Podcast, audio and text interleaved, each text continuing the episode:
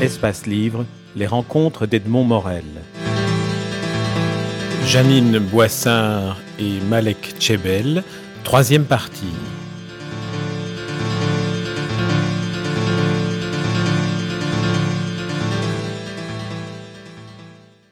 Alors, Jadine Boissard, maintenant, on va euh, revenir, revenir à vous, si, euh, parce que bon, on a dit beaucoup de choses euh, qui sont, qui sont vraies, qui, que, dont on se rend compte à la lecture de vos livres, beaucoup plus qu'à la lecture de ce qu'on dit de vos livres parfois.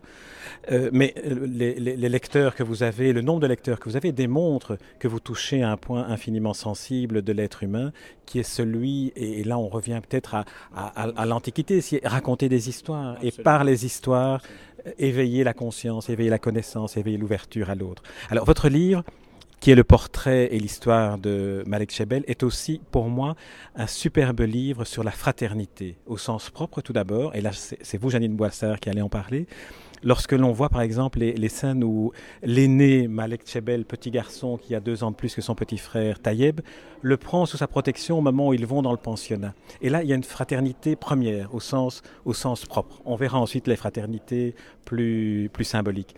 Que, com, comment, quand vous avez entendu cette histoire, quel a été votre premier sentiment de femme puis d'écrivain?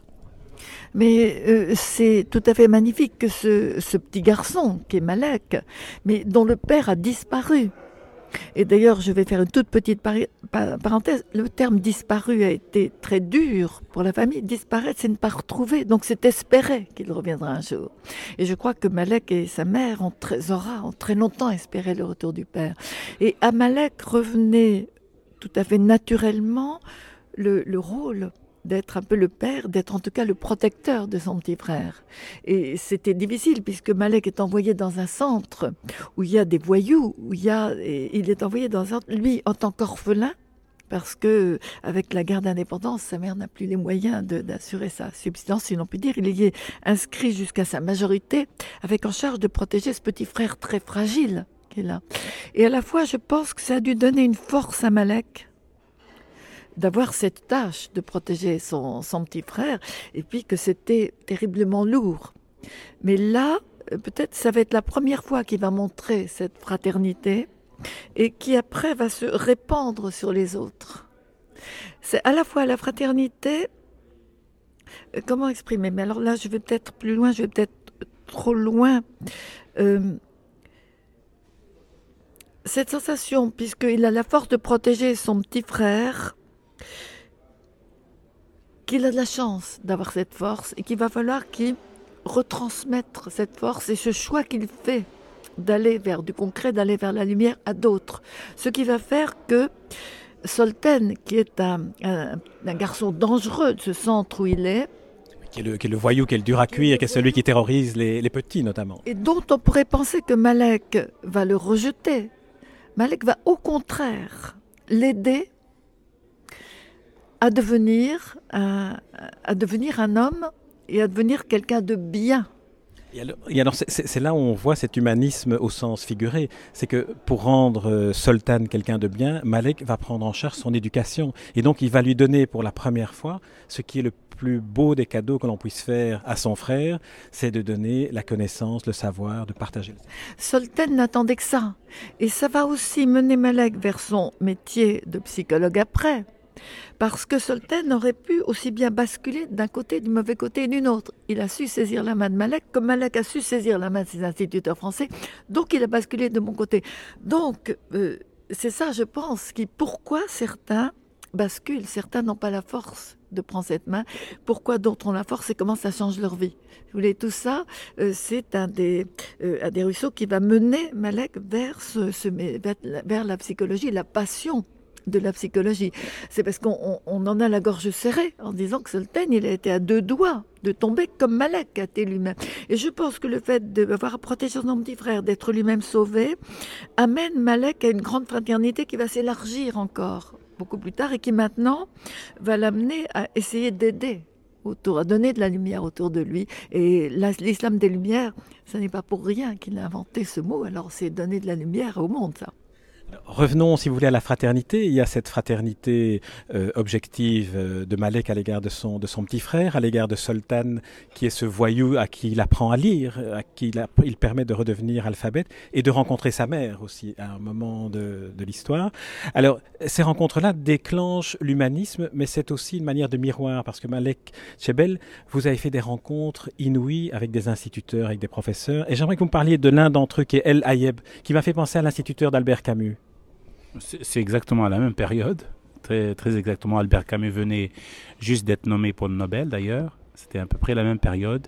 Et nous étions dans cette Algérie encore qui croyait en la fraternité universelle. On aurait pu faire une sorte d'Afrique du Sud anticipée, vivant entre arabes et chrétiens, arabes, chrétiens, juifs, euh, blancs et moins blancs, euh, colons et colonisés, faire créer une société nouvelle, une société de fraternité.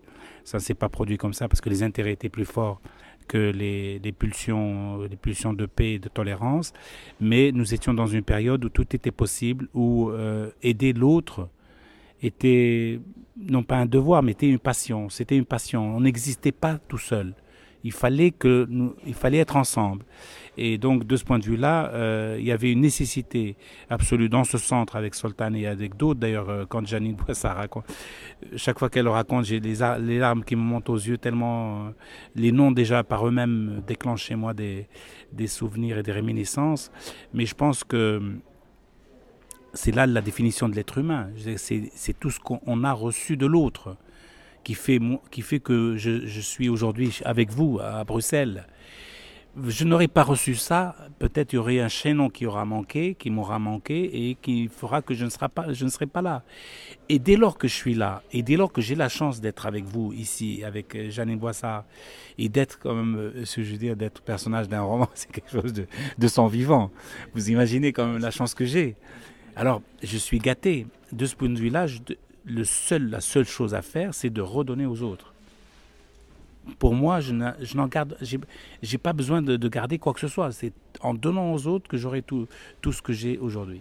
Je pense que c'est d'ailleurs la grande leçon de tout votre euh, travail et de toute votre démarche depuis, depuis le moment où vous avez terminé vos études d'anthropologie et de, et de psychanalyse. C'est vraiment de rapprocher des cultures, de rapprocher des mondes qui, qui auraient pu chacun vivre séparément. Vous êtes, vous êtes une passerelle et c'est aussi la vraie fraternité. C'est une passerelle à un niveau beaucoup plus universel entre l'islam et, et, et, le, et, le, monde chrétien ou entre, entre, entre différentes cultures. Alors il y a, il y a aussi un autre, un, autre, un autre point dans ce livre qui le rend euh, tout à fait euh, sensuel, tout à fait beau, tout à fait humain, c'est, ce sont les femmes. Il y a la sensualité, la réhabilitation de l'amour physique que, que, que Malek Chebel a, prôné, défendu comme étant, comme étant.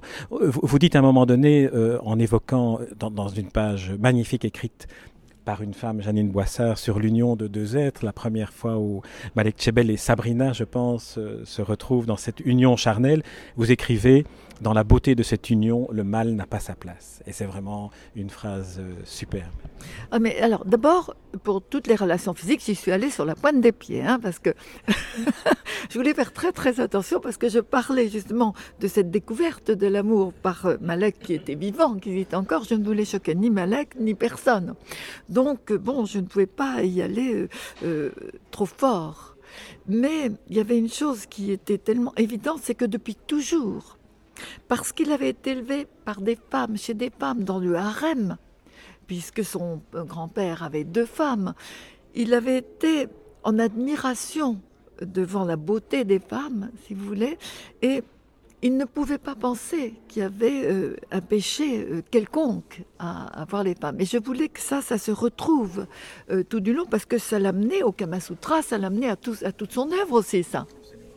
Donc, c'était quelque chose, et c'est toujours euh, fondamental dans ce que Malak dit, qu'il n'y a pas. Alors en plus, ça rejoint tellement c'est parce que moi aussi j'ai été élevée dans ma religion catholique par les bonnes sœurs, où c'était épouvantable.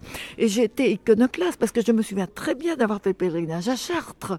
Et qu'il y a un curé qui a dit Oh, on peut, on pécher aussi bien en pensée euh, que vraiment. Et j'ai dit Attends, j'avais 14 ans, Malek. Et j'ai dit Oh, ben, tant qu'à faire, autant faire l'acte parce qu'au moins on aura le plaisir. je te jure, je me suis souvenu de ça.